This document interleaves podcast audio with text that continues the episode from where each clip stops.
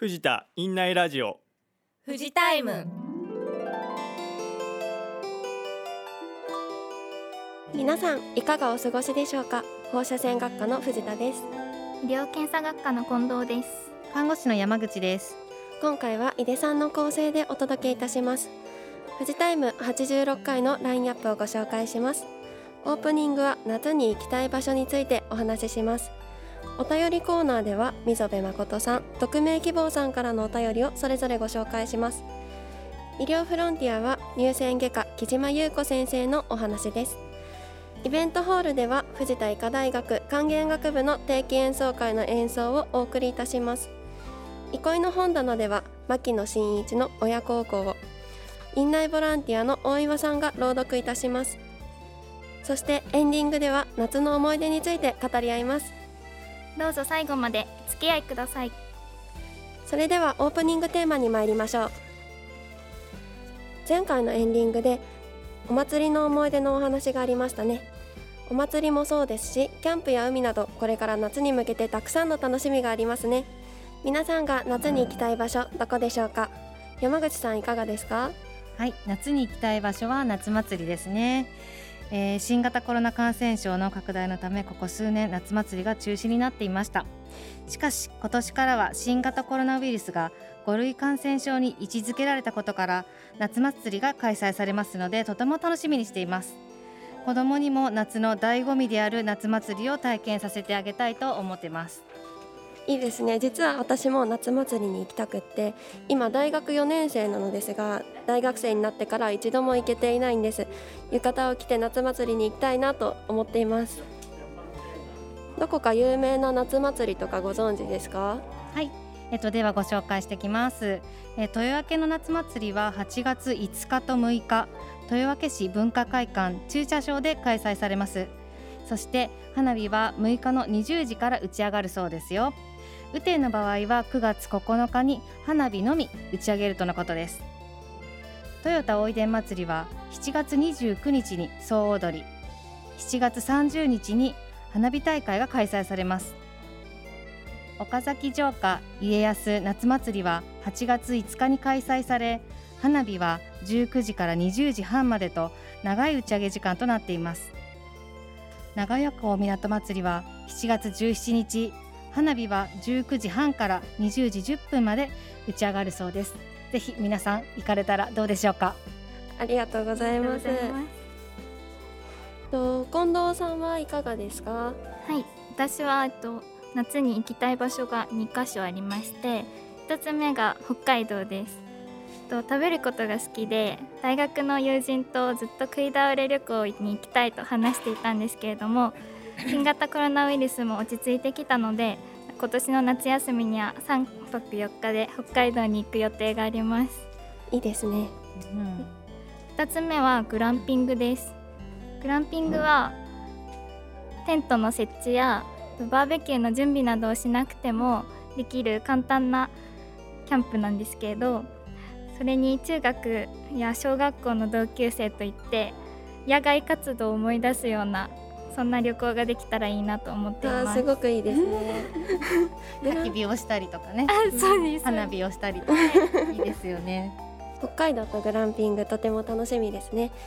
今年は新型コロナウイルスが5類感染症になって初めての夏です。お出かけの予定をされている方もそうでない方も行きたい場所をぜひ教えてください藤田院内ラジオ富士タイムは患者さんとご家族の皆さんのために役立つ情報とくつろいでいただける音楽名作本の朗読など盛りだくさんなプログラムでお届けします。配信は毎月2回第1水曜日と第3水曜日です。ご意見ご感想は院内ラジオのチラシ裏面にあるアンケート欄にご記入の上病棟に設置された皆様の声の箱または外来等のご意見箱に入れていただくかお近くの看護師にお渡しください。YouTube のコメント欄でもお待ちしております。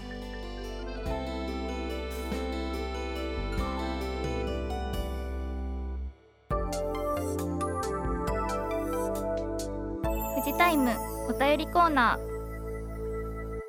このコーナーは富士タイムにいただいたご意見ご感想を紹介させていただくコーナーです。今回は溝部誠さんと匿名希望さんからのお便りをご紹介します。まずは溝部誠さん。YouTube にコメントをいただきました。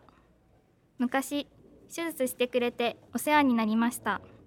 ありがとうございました。ということです。こちらこそお便りありがとうございます。続けてご紹介します。匿名希望さんからです。藤田医科大学病院スタッフ全員がお互いを思い連携が取れている。とても素晴らしいと感じました。とご意見をいただきました。ありがとうございます。病院にお勤めでそして患者さんのお近くで働かれている看護師の山口さん。お二人からのお便りいかがですか？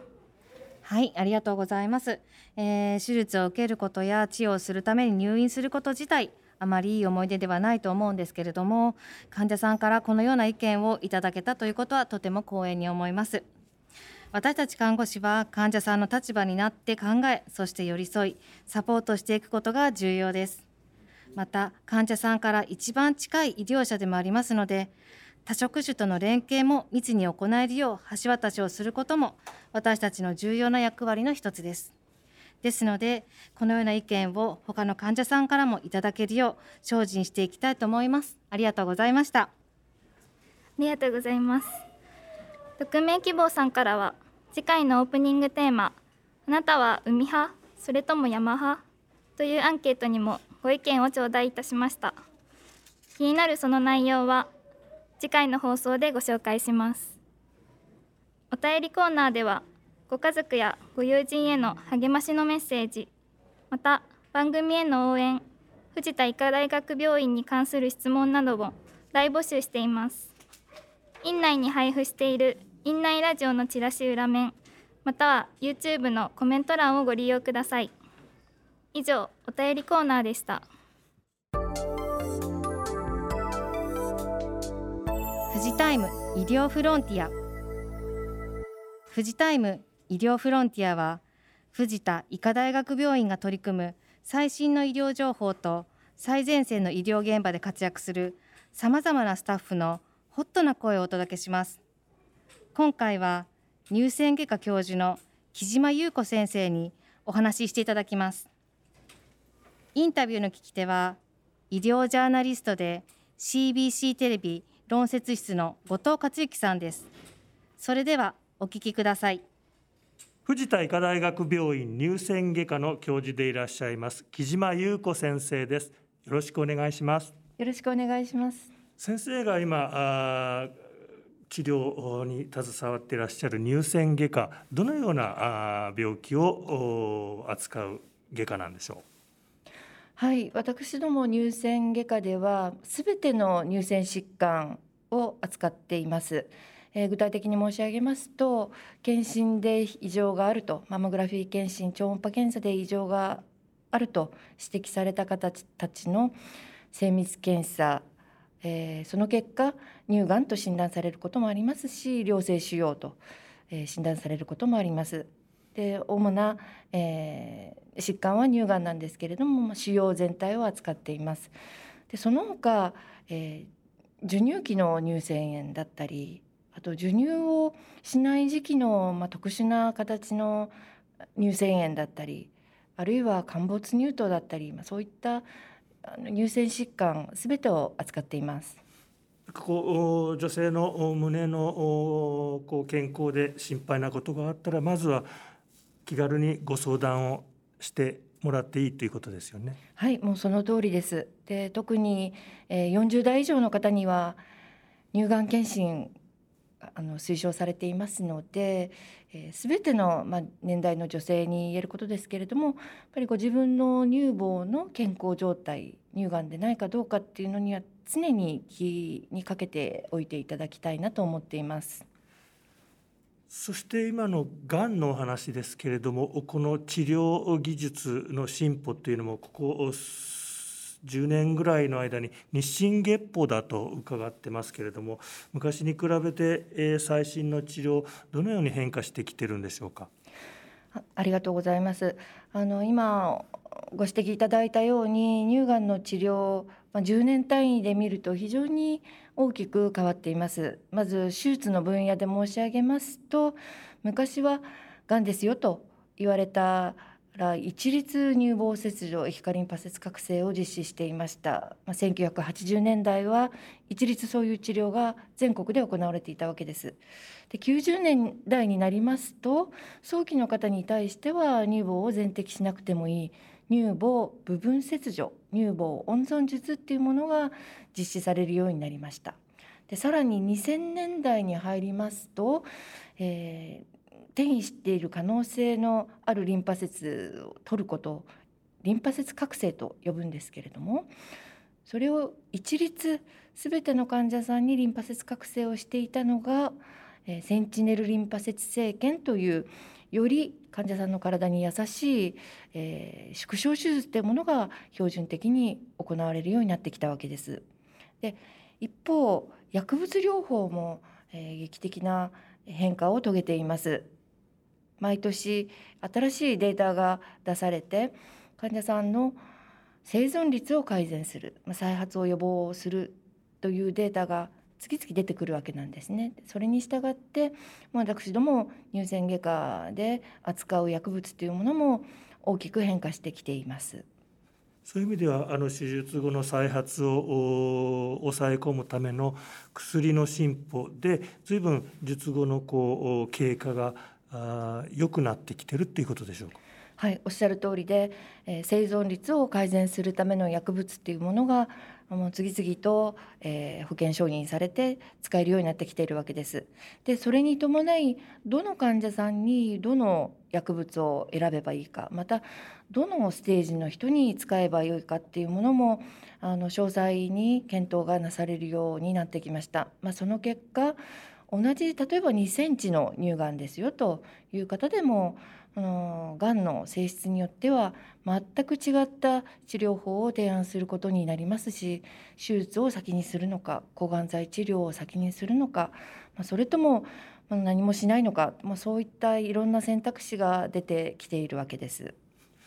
手術の仕方そして薬の進歩それらによって今生存率が上がってきている国立がん研究所の方からも毎年ニュースで、え発信されてますけども今乳がんの場合、え10年生存率でもかなり高い生存率が出てきてますよね。はい、えーと、進行度っていうものは腫瘍の大きさとリンパ節の転移の具合とあとた多臓器遠隔の臓器に転移があるかっていう3つの因子で進行度すなわちステージっていうものが決められます。でステージ1と診断された方たちが乳がんで命を失う率、えー、そういったものは非常に低くなってきていてあの他の、えー、死因も含んだ生存率っていうものはもう95%ほどであるということが報告されています。そういった治療技術の進歩によって、えー、乳がんと診断されてもしっかりと自分らしい暮らしを継続して長く向き合って生きられるというのが今の現状だと思うんですけれどもそういった場合その今の手術の結果その女性の胸の形がどうなるのかっていうのも長く、えー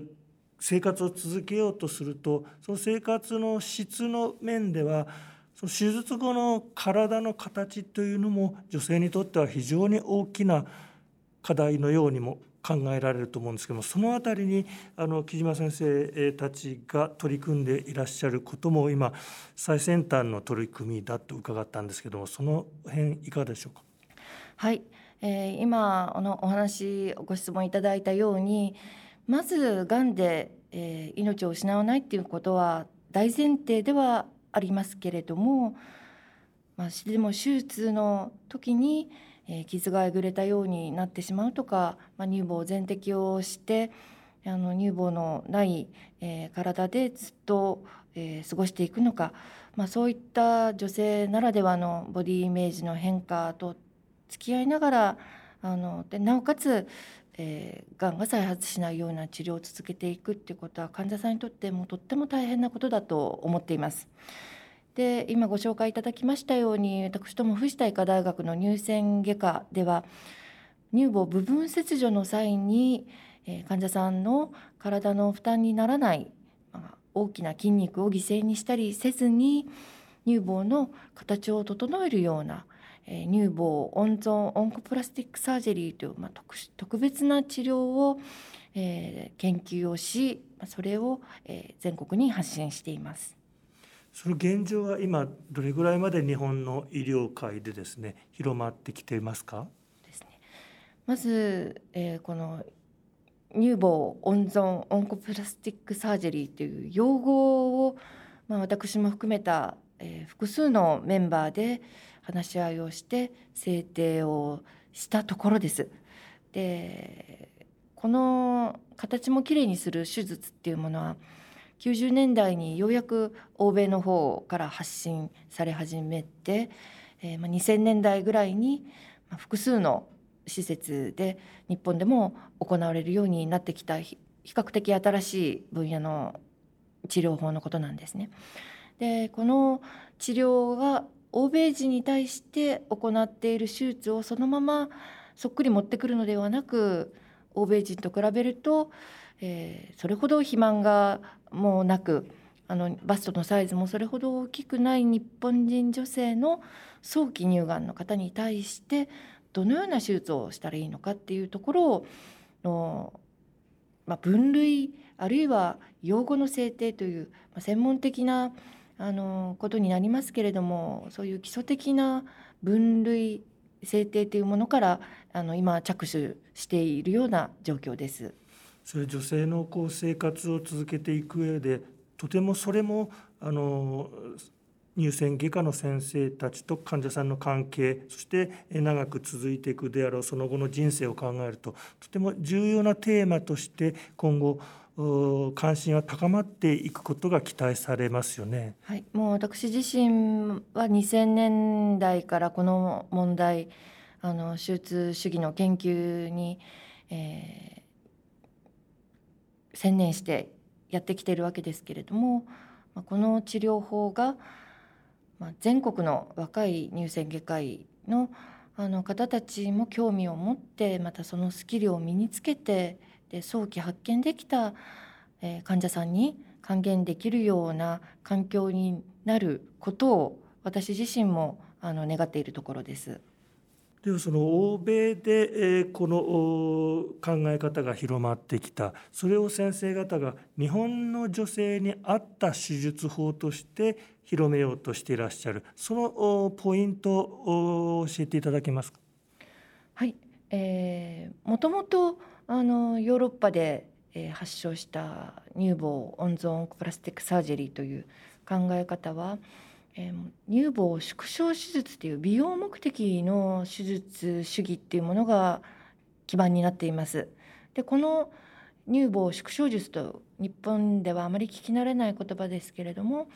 あの大きな乳房をあえてちっちゃくするというリフトアップするような手術がえー、ヨーロッパでは盛んに行われてたわけですけれどもそれをがんの治療法に、えー、取り入れたわけです。でそれをそのまま日本人女性の乳がんの治療に導入できるかっていうとまた、えー、体験の違いなどありますから、えー、私自身は日本人女性に合った治療法として、え、いくつかの手術法を提案しています。まあ、具体的には患者さんのバストのサイズ、えー、乳頭の位置それと腫瘍の部分どこにどこに位置しているのか、まあ、これによって、えー、患者さん同じ腫瘍でも切り方を変える同じ、えー、ボリュームを取るにしてもどういった方法で形をきれいにするかっていうのが全く異なってきますので手術前に綿密にデザインをして患者さんとも打ち合わせをして手術方法を選んでいるのが現状です。実際にその手術を受けられてあの退院された患者さんから先生に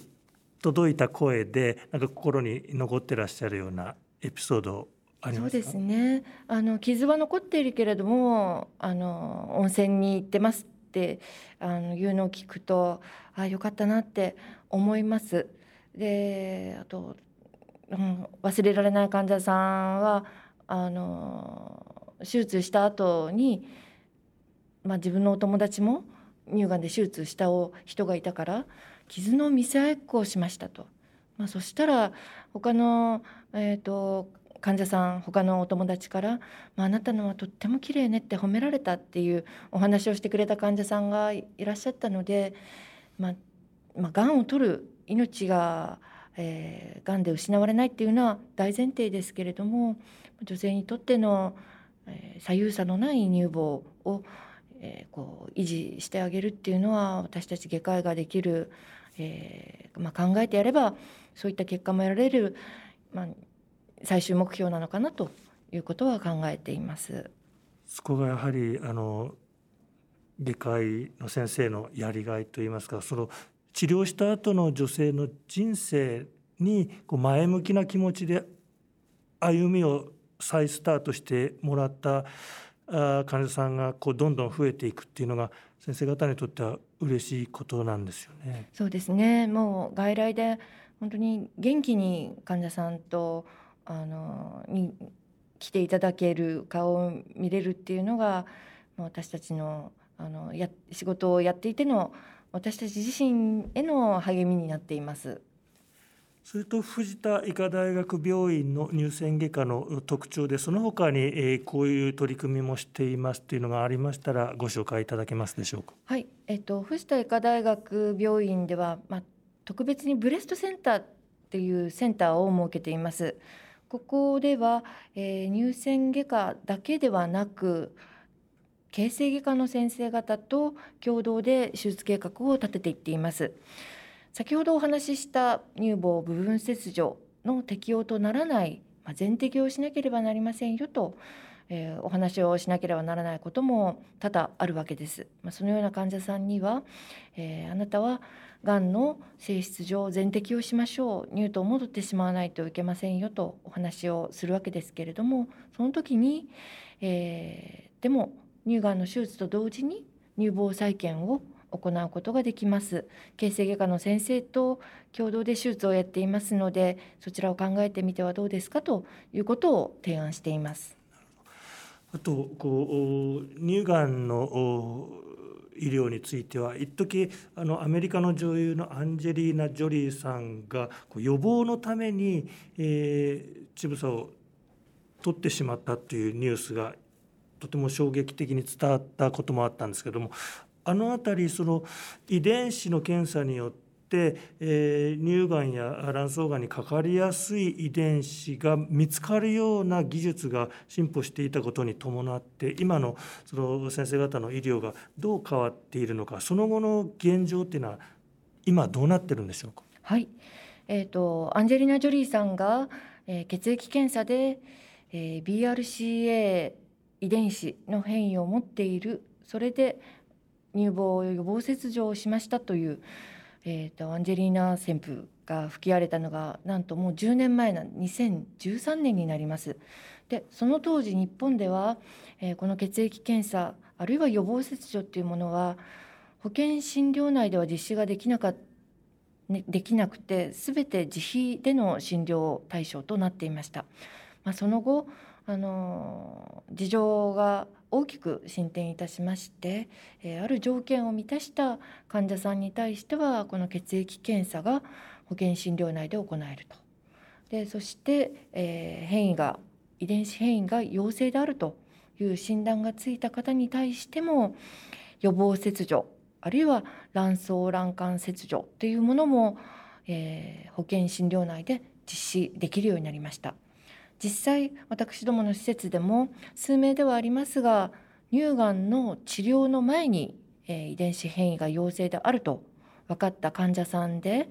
乳がんの手術の時に罹患した乳房とともに、えー、検測体側の乳房を予防切除した方も、えー、去年は数名いらっしゃいました。まあ、そういった方たちに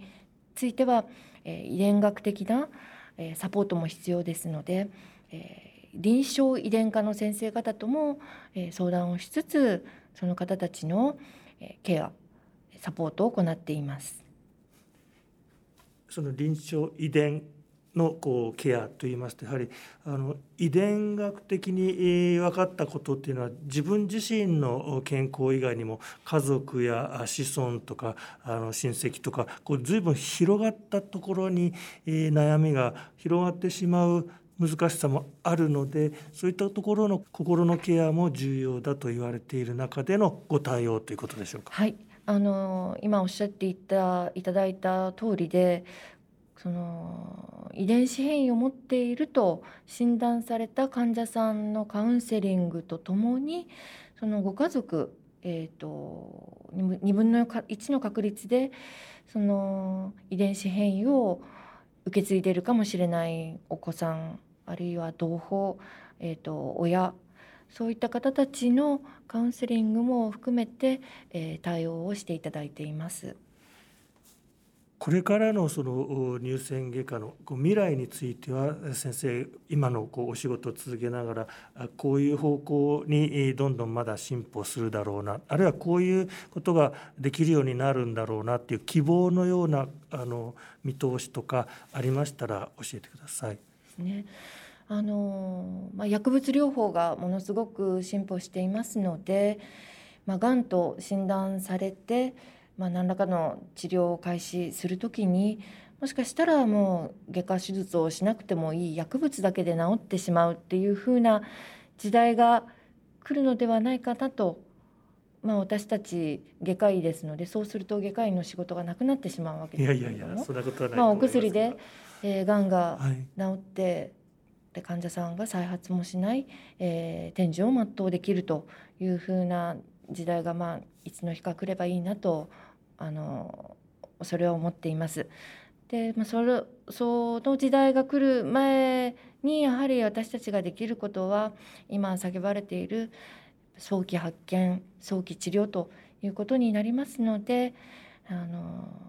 まあ、40歳以上の女性の皆さんには、まあ、自分も乳がんになる可能性はあると。乳がんができるできうる乳房を持っているということを認識して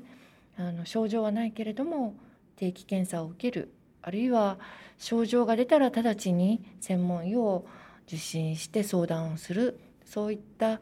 習慣を習慣と申しますか、まあ、そういったことがあの広く女性の間で浸透するといいなというふうに思っています。ありがとうございました。ありがとうございました。以上富士タイム医療フロンティアのコーナーでした今回の藤田院内ラジオ富士タイムいかがでしたでしょうか？エンディングトークのテーマは夏の思い出です夏休みお祭り海プールキャンプ旅行スポーツなどなど夏にはたくさんのイベントがありますね。ラジオをお聞きの皆さんにはどんな思い出がありますか？ぜひお便りお待ちしています。私の夏の思い出なんですけど中学3年生の夏休みに友達と2人で毎日のように公民館に通ってたんです。2人とも塾に行ってなくってで学校も閉鎖しちゃうので勉強する場所を求めて行ってました。暑い中自転車をたくさんこいで涼しい公民館に入る瞬間がすごく好きでした。青春。はい、青春ですいいですねでも山口さんはいかがですか？はい私の夏の思い出は先ほどあの夏に行きたいところで夏祭りの話をさせていただいたんですけれども思い出も夏祭りです、えー、小学校の頃は親に浴衣を着せてもらって近所の夏祭りに行きましたし、えー、大人になってからも自分で浴衣を着て夏祭りに行っていました。で屋台でいろいろなものを食べて花見を見る。それが一番の楽しかった夏の思い出なんですけれども毎回下駄を履いて履いていると親指とお母さん指の間の皮がめくれて毎回バンドエイドを貼って痛かったって言いながらも夏祭りは楽しいから絶対浴衣を着ていくっていうのが、あのー、思い出ですかね。毎回そうなるけれどもやっぱり浴衣を着たい花火を見たいがために痛みを我慢するというのがあの夏祭りの思い出の一つで、まあ、この話共感してくださる方も多いんじゃないかなっていうふうには思ってます。はい。今流行ってる靴下でその親指と人差し指の間に引っ掛けるようなのありますよね、ああいうの履いたら痛くないかもしれないですね。確かに。思いもつきませんでした。その時は。ぜひそうさせてもらいます。と私はと先ほどから夏祭りのお話があると思うんですけれども私のイメージだと屋台が、えっと、私の地域では夜店っていう文化があって1ヶ月間金土日に毎日夜店がたくさん出るっていう月があるんですけれども、夏に。それが夏祭りというよりかはもう屋台のお祭りみたいなイメージなんですけれどもお化け屋敷とかから食べ物までたくさんあってそれに友人と行くのが夏の思い出でした。えーちなみに近藤さんはどの地域か聞いても大丈夫ですか？はい私は愛知県の豊橋市というところに住んでいるのでコロナ禍でなかなか開催されていなくて今年もまだ開催はできなかったんですけれども来年からそれがまた再開されるのを楽しみにしています。いいですね。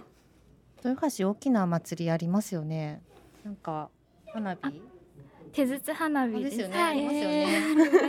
また開催されるといいですよね今年もね。そうですね、うん。楽しみにしてます。近藤さんのお好きな屋台は次回のエンディングトークテーマでご紹介いただきましょうまた次回はオープニングトークテーマで匿名希望さんからいただいたお便りもご紹介いたします。ぜひ次回も聞いてくださいね。藤田院内ラジオ富士タイムは患者さんとご家族の皆さんのために役立つ情報とくつろいでいただける音楽など盛りだくさんなプログラムでお届けします。配信は毎月2回第1水曜日と第3水曜日です。ご意見ご感想は院内ラジオのチラシ裏面にあるアンケート欄にご記入の上病棟に設置された皆様の声の箱または外来棟のご意見箱に入れていただくかお近くの看護師にお渡しください。YouTube のコメント欄でもお待ちしております。この放送をもう一度お聞きになりたい方過去の放送も聞いてみたい方はぜひ YouTube をご利用ください。どなたでもいつでも無料で聞くことができます。チラシに掲載されている QR コードを読み取るかインターネットで藤田医科大学病院富士タイムと検索してください。チャンネル登録もぜひよろしくお願いします。さて富士タイムでは10月4日からのトークテーマについてお便りを募集中です。オープニングテーマは10月9日のスポーツの日に関連してスポーツの思い出得意なスポーツをお話しします。エンディングテーマはさつまいもの消費方法です。もちろん番組へのご意見ご感想も随時募集中です。また富士タイムは皆さんに楽しんでいただけるよう公開収録をしています。次回は第88回89回の収録です。7月13日木曜日17時過ぎ富士タモール2階。ファミリーマート前で収録予定です。ぜひ収録の様子をご覧ください。ここで富士タイムから皆様にお知らせです。院内ではマスクの着用手や指の消毒などの感染予防策にご協力お願いいたします。また当院では高度医療急性期医療を担う役割から面会ルールを設けており病院側の依頼による来院のみ可能となります。皆さんのご理解ご協力をお願いいたします。富士タイム今回はこれで失礼いたします。それではまた次回。お楽しみに